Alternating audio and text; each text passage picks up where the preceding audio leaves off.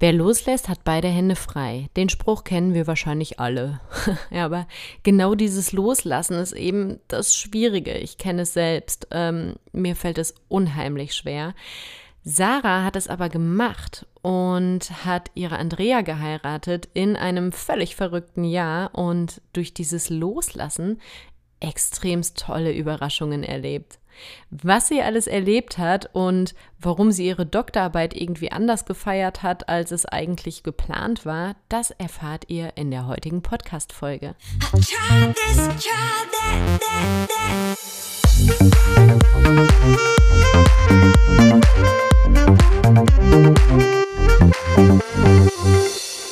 eine sehr gute Freundin von mir ist auch die Sarah und die Sarah hat ganz, ganz viel zu erzählen, denn da hat sich 2020 tatsächlich so einiges geändert. Hallo, herzlich willkommen im Podcast, liebe Sarah. Hallo Anne, danke, dass ich heute da sein darf. Ich freue mich total. Ja, Dito.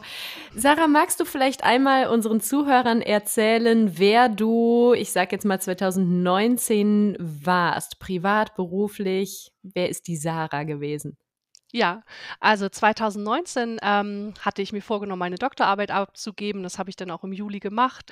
Ich arbeite ja als Bewährungshelferin und habe nebenbei promoviert. Und ähm, ja, ich für mich war klar, 2020 wird mein Jahr. Da werde ich äh, eine große Doktorparty schmeißen. Ich habe äh, meiner Frau einen Heiratsantrag gemacht und das war so äh, die Zeit. Also 2019 war ich äh, gedanklich dabei, mir zu überlegen, ähm, wie viele Menschen ich wohl zu meiner Doktorparty einlade und wir, ich habe mit meiner Frau unsere Hochzeit geplant. Und das war, stand irgendwie alles fest und das war, fühlte sich alles total schön an. Hm, jetzt kann ich deine Wünsche und Visionen sogar erraten. Eine geile Party, hm, super Note in der Doktorarbeit und endlich genießen, dass du nicht mehr die ganze Zeit dafür ackern musst. Liege ich richtig? Sonst korrigiere ja. mich. genau, also in meiner Vorstellung, es gibt ja ähm, eine Disputation immer noch als Abschluss und da habe ich mir halt vorgestellt, dass ich alle meine Freunde und Familie einlade und meine Arbeitskollegen und alle, die kommen wollen und alle sind dann dabei und ich werde da einen coolen Vortrag halten und danach wird mir, was man so macht, ein riesiger Doktorhut aufgesetzt und es wird Konfetti geworfen und ähm, danach gibt es halt eine richtig geile Sause. Das war der Plan. Also so habe ich mich gesehen. Das mhm. war total klar, ja. Oh Mann. Wann mhm. hast du realisiert, gab es da vielleicht einen bestimmten Tag oder eine bestimmte Situation, wo du gemerkt hast, hm, wahrscheinlich wird 2020 doch nicht so, wie es eben geplant und gedacht war? Ähm, so Anfang März habe ich irgendwie so im Radio gehört so oder habe dann so in den mitbekommen, dass da irgendwas auf uns zukommt oder in anderen Ländern schon so ist. Und ich habe auch so Freunde im Ausland, ähm, die ich bei Facebook so verfolge und einer Freundin auch aus Italien. Und da habe ich gemerkt, Mensch, die sitzt noch zu Hause und was ist denn da? Mhm. Also es war so Anfang März und ähm, meine Disputation war für den 31. März geplant. Mhm. Und da habe ich dann immer gedacht, okay, was kommt da auf uns zu und was passiert da? Und dann kam ja eins zum anderen. Mhm.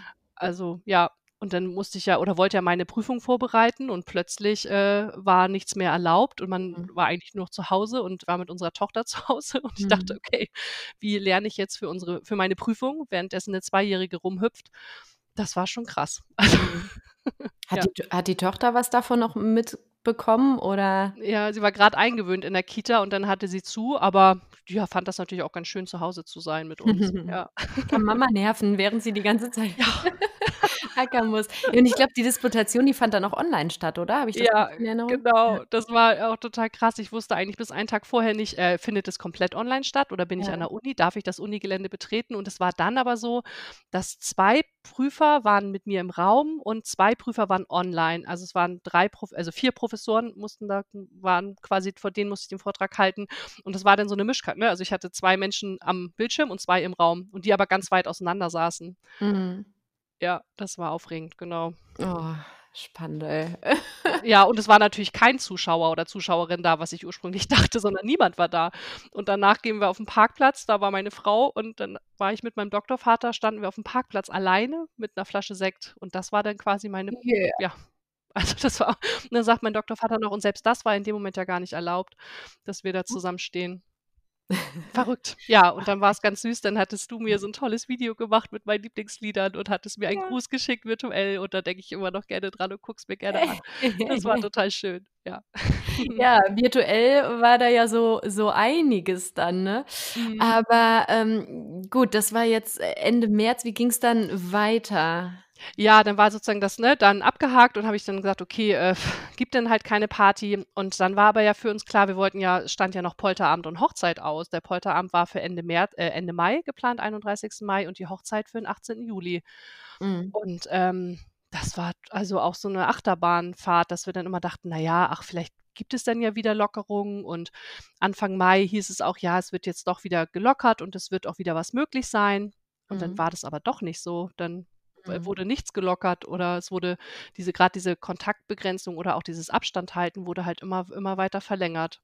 Mhm. Und ihr habt aber trotzdem das finde ich ja so toll, ne? Ihr habt ja trotzdem die ganze Zeit dran festgehalten. So, ihr habt zwar gesagt: „Okay, diese riesengroße, fette Party mit DJ und, äh, alle tanzen aufm Tisch und, äh, Schweiß an Schweiß wird Mhm. dieses Jahr wohl eher nicht stattfinden.“ Aber ihr wollt auch nicht alles abblasen und das finde ich grade so spannend, weil ich hatte jetzt schon einige Interviewpartner hier im Podcast und die meisten haben halt gesagt: „Na ja, man kann nichts planen, man muss sich von heute auf morgen irgendwie der Situation anpassen.“ Aber wenn man tatsächlich 'ne Hochzeit hat ich habe ja jetzt auch mit mehreren, äh, Braut und Bräuten und Bräutigams und allem Möglichen gesprochen und so das kann man nicht von heute auf morgen planen. Und dann: „Okay, ganz spontan machen wir das.“ Wie habt ihr da eure Motivation doch noch gehalten, euren Elan, den ich ja doch immer gespürt habe bei euch? Ja, das ist 'ne gute Frage. Ich glaube, wir waren irgendwann also, wir waren natürlich einfach ganz viel traurig und haben ganz viel darüber geweint, was alles nicht geht.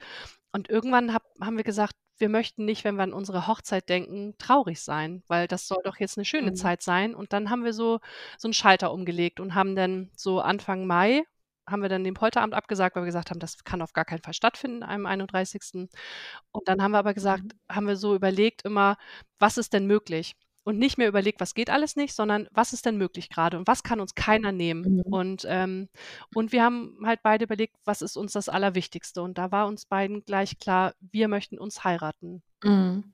Und, ähm, wir beide dürfen auf jeden Fall zum Standesamt und Mhm. dann heiraten wir alleine. Mhm. Und das war so 'ne Entscheidung und das war so so kraftvoll für uns, weil wir dann wieder das Gefühl hatten, wir haben das in der Hand. Mhm. Und dann haben wir gedacht: „Okay, und wie können wir den Tag so gestalten, dass der für uns schön ist?“ So, und wir hatten halt während des Lockdowns war ja total tolles Wetter und wir hatten uns, äh, Fahrräder auch gekauft und waren einfach ganz viel draußen in der Natur. Und dann ist so die spontan die Idee gekommen, dass wir gesagt haben: „Och Mensch, eigentlich haben wir Bock auf 'n Tandem. Wir kaufen uns 'n Tandem und fahren vom Mhm. Standesamt nach Hause mit'm Tandem.“ Das war dann so die Idee. Ja. Ja. Genau. Und und ursprünglich war die Idee tatsächlich, dass ihr's nur zu zweit macht, Genau, richtig? ja, richtig. Wir haben dann gesagt: „Okay, wir müssen ja auch die Leute fragen ja auch ständig und sagen: „Oh, und was macht ihr und macht ihr dies und macht ihr das Mhm. und wie ist es denn?“ Und wir haben konnten ja mal keine Antwort geben und dann haben wir irgendwann gesagt: „So, wir müssen die unsere Gäste informieren.“ Wir hatten ursprünglich 100 eingeladen, ähm, und wir müssen die ja irgendwie ausladen, Mhm. so. Und das wollten wir aber auch nicht per WhatsApp machen und dann haben wir eine richtig schöne Karte drucken lassen mit 2 Frauen auf'm Tandem Mhm. und dann haben wir gedacht erst so 'n Spruch wie: „Wir heiraten trotzdem“ oder dann haben wir gedacht: „Ne, es soll irgendwas Positives sein.“ Und dann haben wir da raufgedruckt, ähm: „Wir lieben den Duft der Möglichkeiten“ und haben einfach raufgeschrieben: „Wir heiraten uns allein und wer an dem Tag am Kanal steht und uns zuwinkt, ne, so, Mhm. da freuen wir uns und wir machen das einfach.“ Und also alle Gäste wussten, wann es an welchem Tag, an welchem Standesamt wir heiraten und haben's aber offen gelassen, was sie damit machen. Oh. Ja. Und jetzt sind unsere Zuhörer ich weiß es ja, aber unsere Zuhörer Ja. sind ja jetzt bestimmt ganz neugierig, was da wirklich am Standesamt, äh, passierte.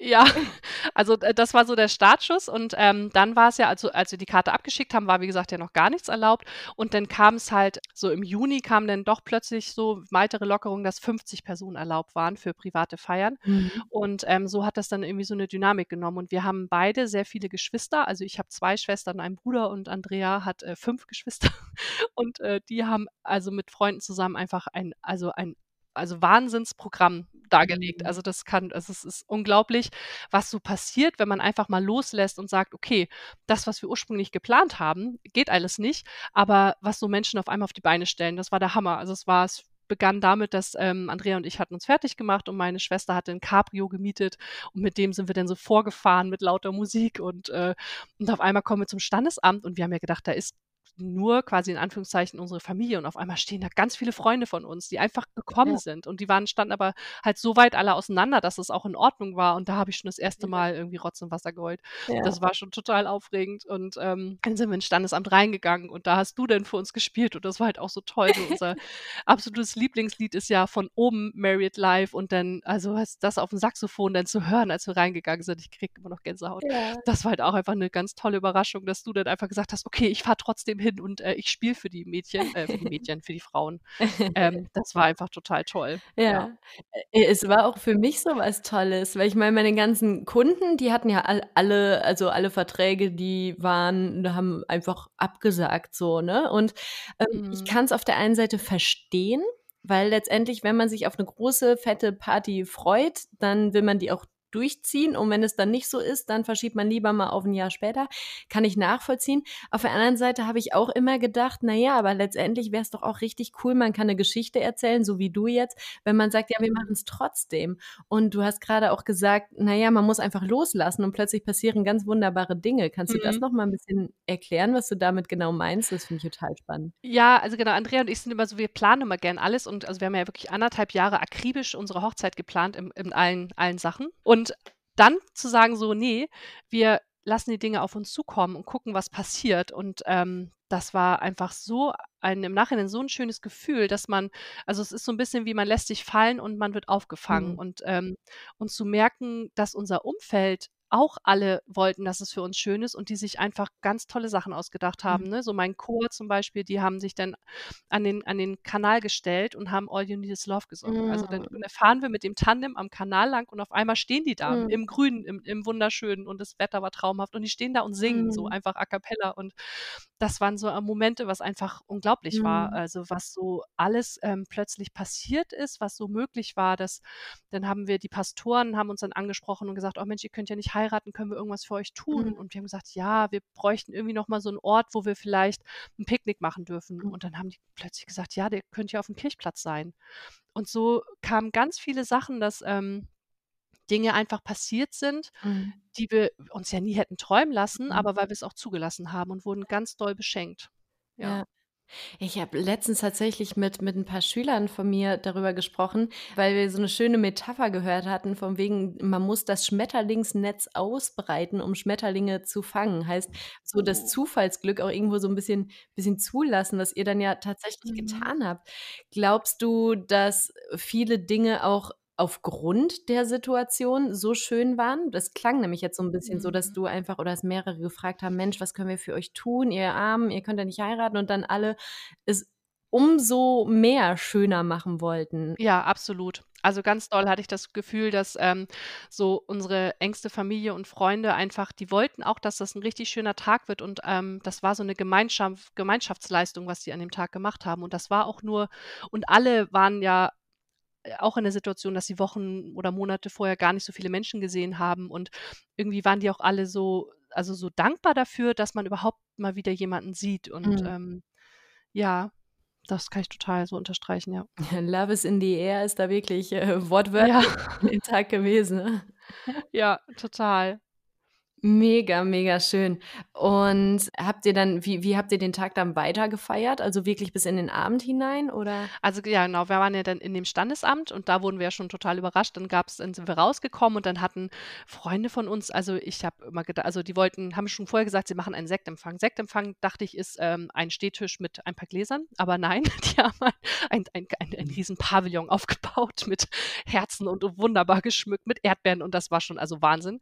Dann hast du draußen auf diesem, äh, quasi Vorhof von dem Standesamt noch noch weitergespielt mit 'ner Box und das war einfach schon total Ja. beeindruckend und man hat so gemerkt, okay, es war ja nicht erlaubt richtig mit Tanzen, aber so 'n bisschen gewippt haben sie doch alle und das war total klasse und wir hatten uns halt, ähm, dafür entschieden, dass wir gern den Tag dokumentieren wollen und, ähm, hatten zw eine Fotografin und eine, die den Tag gefilmt hat. Mhm. Und, ähm, dann sind wir halt mit unserem Tandem losgefahren und halt, ähm, ja, ein Teil der Hochzeitsgesellschaft ist halt mit dem Fahrrad hinterher. Und dann sind wir am Kanal zu uns, zu uns gefahren, da wo wir wohnen. Und am Kanal war noch ähm, ja einmal die Station mit meinen Singschwestern, danach ähm, noch eine ganz tolle große Station mit äh, Familie von Andrea, die dann da auf einmal stand im Nichts dann am Kanal ein Riesentisch mit Buffet mit Essen. Also das war halt echt und dachte so, wow. Also wir kamen gar nicht aus dem Staunen raus und die haben also echt, ja, wahnsinnig aufgetischt. Ja. Und was im Nachhinein total schön war, wir hatten ja zwischen diesen Stationen immer Zeit, auf dem Tandem darüber zu sprechen, was wir gerade erleben. Und ich glaube, das hat man sonst bei Hochzeiten ja gar nicht, dass man immer mal wieder so 10, 15 Minuten hat, wo man einfach redet und sagt, oh, das war jetzt gerade schön. Und, und auf dem Tandem ist man sich ja sehr nah und man kann sich sehr gut unterhalten. Und das war auch schon total das Geschenk. Ja. Und ähm, genau, eine Station kam dann noch und eine ganz tolle Freundin von mir hat dann, die wusste, dass wir so gerne irgendwie tanzen wollten und die hat dann auch am Kanal so an zwei Bäumen so eine Lichterkette aufgehängt und laute Musik angemacht und äh, Strohballen hingestellt und halt so eine, also unglaublich. Dann, ja, und dann haben wir da, so, hat sie unser Hochzeitslied angemacht und dann haben wir da getanzt, ja.